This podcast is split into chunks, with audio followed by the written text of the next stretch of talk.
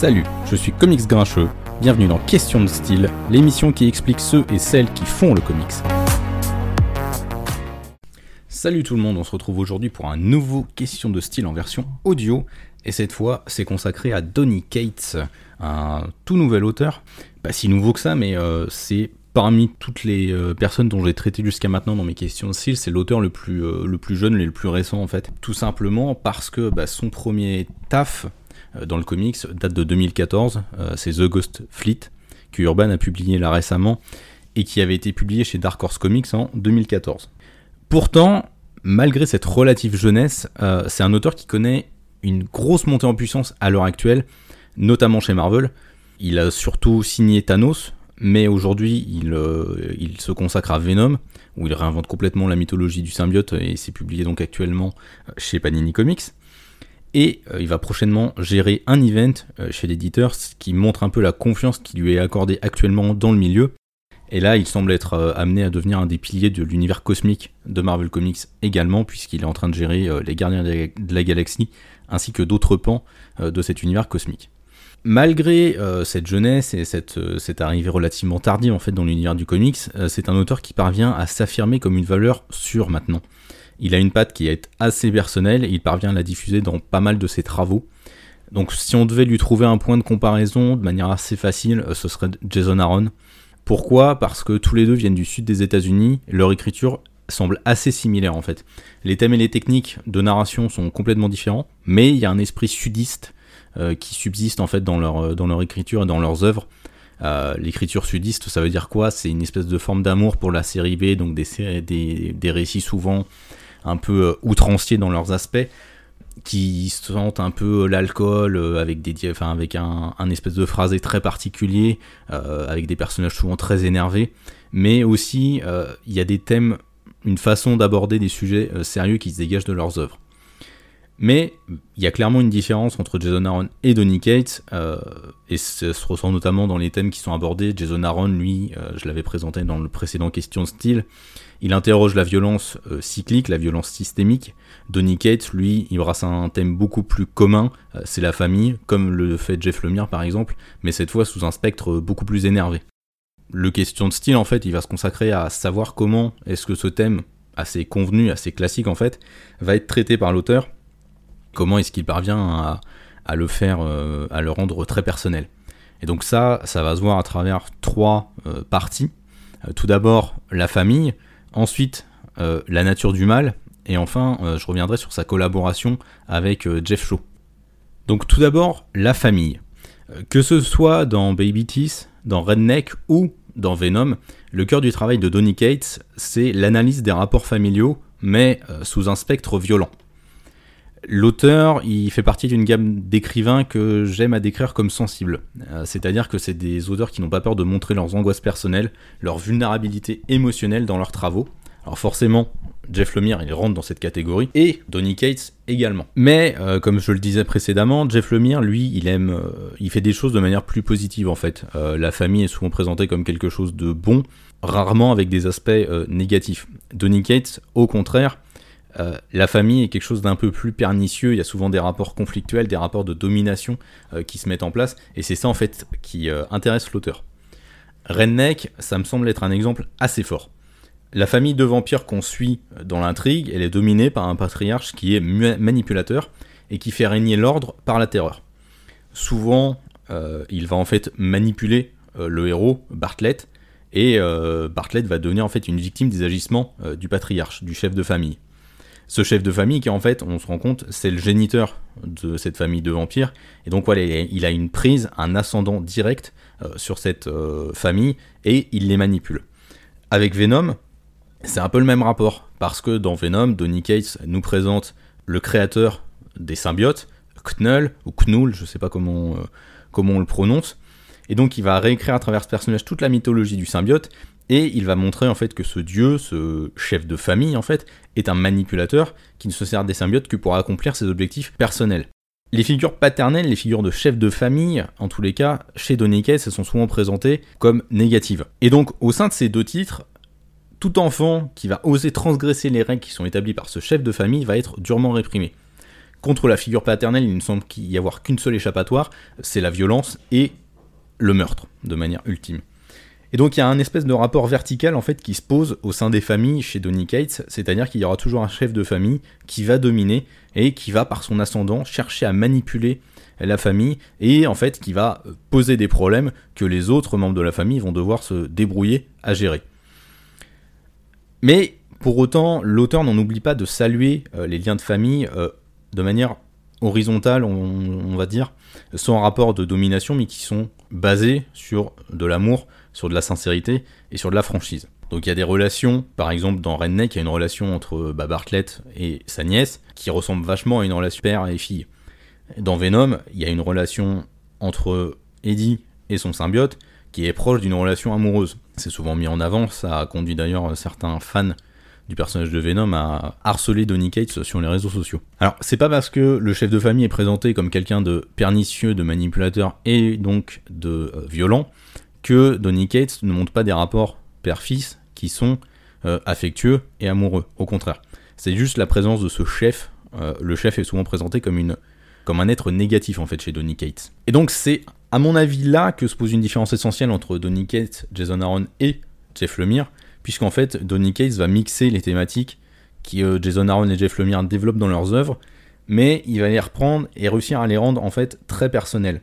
Euh, les personnages chez Donny Cates, ils interagissent par la violence plus que par le dialogue. Euh, dans Redneck, évidemment, cette violence est exacerbée par le mythe du vampire. Dans Venom, c'est exacerbé par la puissance des symbiotes, qui sont des êtres très très violents. Et dans ces deux récits, on a quelque chose d'assez unique, très loin de la poésie de Jeff Lemire, très loin du côté noir Jason Aaron. Et en fait, on a quelque chose de très outrancier, très série B dans l'esprit, donc avec euh, des grands moments de bravoure à chaque fois, euh, un appui sur des mythes déjà existants, des grandes batailles qui servent parfois de point d'ancrage à l'histoire. Et donc, il mixe en fait l'ensemble de ces moments dans des histoires très personnelles qui parlent donc de la famille, qui parlent d'amour entre les êtres d'une famille. Mais donc, c'est pas le seul thème que euh, Donny Cates développe, puisque l'autre thème qu'il met en avant, euh, c'est celui sur la nature du mal. C'est un autre aspect qui est assez intéressant chez lui. Euh, on le retrouve dans pas mal de ses travaux, mais c'est surtout à mon avis dans Baby Teeth où c'est l'élément qui est le plus mis en avant. Alors, ça ne veut pas dire que l'analyse des relations familiales est complètement écartée, au contraire, il y a toujours une il y a toujours une famille en fait au centre des histoires de Donny Cates. Là, dans Baby Teeth, si vous connaissez pas le pitch, en fait, l'héroïne, Sadie, euh, donne naissance à un enfant qui est doué de pouvoirs qui semblent cataclysmiques et qui paraît être le diable. On n'a jamais aucune certitude là-dessus, mais euh, Donny Cates aime bien jouer avec les symboles euh, liés à Satan. Et donc, malgré ce bébé satanique, tout est fait pour le protéger, même si ce dernier va menacer à plusieurs reprises de tuer sa mère notamment, mais aussi le restant de sa famille. Alors sa protection va passer par des comportements qui sont souvent violents, mais qui sont toujours là euh, pour euh, le maintenir en vie, pour le protéger, pour montrer au final euh, l'amour. Et donc Baby en fait ressemble à une métaphore assez hardcore de la maternité et de ses problématiques. Donc forcément le lien familial il est présent, mais il y a du coup dans cette série en plus une interrogation sur la nature du mal. Quelque chose que j'avais pas forcément vu quand j'ai fait la review il y a quelques, il y a plusieurs mois de ça. En fait, on se rend compte très rapidement que le bébé a des pouvoirs cataclysmiques, semble être un peu étrange, proche du monstre, mais qu'il est peut-être moins monstrueux que l'ensemble des individus qui le traquent et qui, eux, sont bien humains. Il y a une conspiration, par exemple, il y a aussi des tueurs à gages qui sont embauchés pour aller le, tuer. Et donc, Donny Cates pose en fait un, questionnement assez simple, hein. c'est la quête de pouvoir des êtres humains, et savoir si cette quête de pouvoir ne les rend pas finalement encore plus monstrueux euh, que des outils et que des individus que l'on présente de manière assez simple comme étant euh, machiavélique et diabolique. Et donc c'est finalement quelque chose de, très simple euh, qui permet de montrer chez Donny qu'il y a des zones de gris en fait chez les individus, qu'il y a de véritables monstres qui sont parfois déguisés en humains et que parfois ceux qu'on penserait être des monstres ne le sont pas réellement. C'est un thème qui revient également euh, dans Thanos, puisqu'en fait, euh, dans les six épisodes de son run de Thanos, c'est un peu le questionnement sur la nature de, du personnage qui est euh, mis en avant. Mais je reviendrai dessus euh, juste après quand je vais parler de la collaboration avec Jeff Shaw, puisque ce sera le meilleur moment pour, en parler. Et donc finalement, ce dont on se rend compte, c'est que ça rejoint un peu le thème familial avec le rapport de domination du chef de famille, c'est qu'à chaque fois, bah, cette quête de pouvoir des individus entraîne une volonté de domination. Le plus malfaisant chez Donny Cates, c'est celui qui cherche à abuser du pouvoir. Souvent, celui qui cherche à abuser de son pouvoir, c'est quelqu'un qui est sur le point de le perdre, qui l'a perdu et veut le récupérer à tout prix. Et donc c'est euh, finalement un personnage qui se place dans, un, dans une quête désespérée pour instaurer la terreur en ayant le pouvoir absolu. Il reprend en fait l'adage de Lord Acton qui veut que le pouvoir tend à corrompre et que le pouvoir absolu corrompt absolument. Et donc voilà, ça c'est les deux thèmes en fait qui infusent le travail de Donny Cates euh, de manière systématique en fait. À chaque fois, on va retrouver ces deux thèmes plus ou moins présents. La nature du mal est toujours questionnée, puisque même dans Redneck, j'en ai pas parlé, mais c'est aussi présent, puisque les vampires sont souvent présentés comme étant moins euh, brutaux et moins violents que les êtres humains qui les pourchassent. Et donc voilà, c'est quelque chose qui revient très régulièrement, et comme je l'ai dit, la famille est toujours au cœur des récits de Tony Cates. D'une manière ou d'une autre, il y a toujours une question de famille. Même par exemple dans The Ghost Fleet, qui était pourtant son premier comics, et on sait que les premiers comics souvent sont des espèces d'ébauches. Euh, alors The Ghost Fleet est pour moi une vraie ébauche, puisque il est très, c'est un travail très brouillon, comme les Baby Teeth par exemple. Mais pourtant, il y a déjà les thèmes classiques et communs qu'on retrouve chez Donny Cates après. C'est juste que la narration n'est pas aussi euh, aboutie et semble un peu euh, brouillonne à certains moments. Ce qui est pour moi justement essentiel pour éviter ce côté brouillon, c'est la collaboration qui existe entre Jeff Shaw et Donny Cates. Je trouve que Jeff Shaw a une capacité en fait à cadrer son compère, son scénariste, de manière assez remarquable. Et je pense que on a déjà eu plusieurs duos dans l'histoire du comics et qui ont marqué cette industrie. Et je pense que celui que forment Jeff Shaw et Donny Gates va très certainement euh, marquer l'industrie également dans les années à venir. Je trouve qu'elle l'a déjà faite. Euh, ils ont déjà fait 5 travaux ensemble. Buzzkill, Paybacks, Gun Country, Thanos et maintenant les Gardiens de la Galaxie. Et à travers tous ces travaux, ils ont prouvé qu'ensemble ils avaient une alchimie assez incroyable. Jeff Shaw, à chaque fois, il parvient à ce que son auteur se transcende. Et euh, déjà cette transcendance, elle passe par un truc très simple, c'est qu'il y a une façon différente de raconter les histoires. Habituellement, l'auteur il se sert du héros ou de l'héroïne pour raconter son intrigue euh, de manière assez classique pour le comics, avec des bulles euh, de pensée dans les coins en haut à gauche ou en haut à droite de des cases. Avec Jeff Shaw, c'est complètement différent. C'est souvent un narrateur omniscient qui nous présente et qui nous raconte l'histoire, mais comme le ferait en fait un barde ou un conteur d'histoire de l'Antiquité ou du Moyen Âge. Et en fait, à travers ça, il y a un truc très simple qui se met en place, c'est qu'on a l'impression que Jeff Shaw et Donny sont en train de nous raconter des chants modernes, des épopées comme l'Iliade et l'Odyssée par exemple. Et donc en fait l'aspect outrancier des récits de Donny je vous le disais tout à l'heure, il aime les moments de bravoure, il aime les mythes déjà connus pour euh, faire quelque chose d'encore plus, euh, de toujours très spectaculaire, de très outrancier.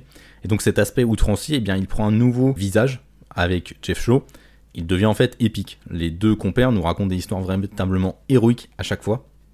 Et c'est quelque chose d'assez euh, réjouissant euh, dans le monde du comics et d'assez unique à l'heure actuelle. Et ça va dans le sens de ce renouvellement-là.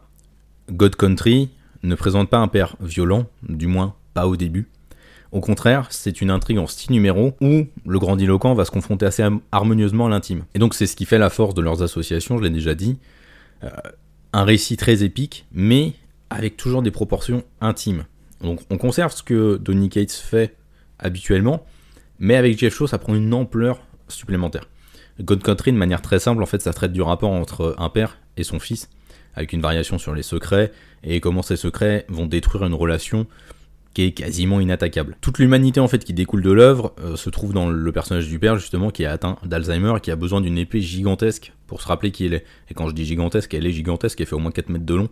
Elle est monstrueuse comme épée. Et donc on retrouve bien l'aspect outrancier habituel euh, de euh, Donny Cates, cet aspect euh, très qui se base sur des mythes connus évidemment, puisque enfin, l'épée fait référence à Excalibur. Et pourtant avec Jeff Shaw, on retrouve donc quelque chose de supplémentaire. Les dessins sont hyper brutaux, mais retranscrivent, retranscrivent assez parfaitement les émotions, et ça donne une intensité supplémentaire à l'histoire.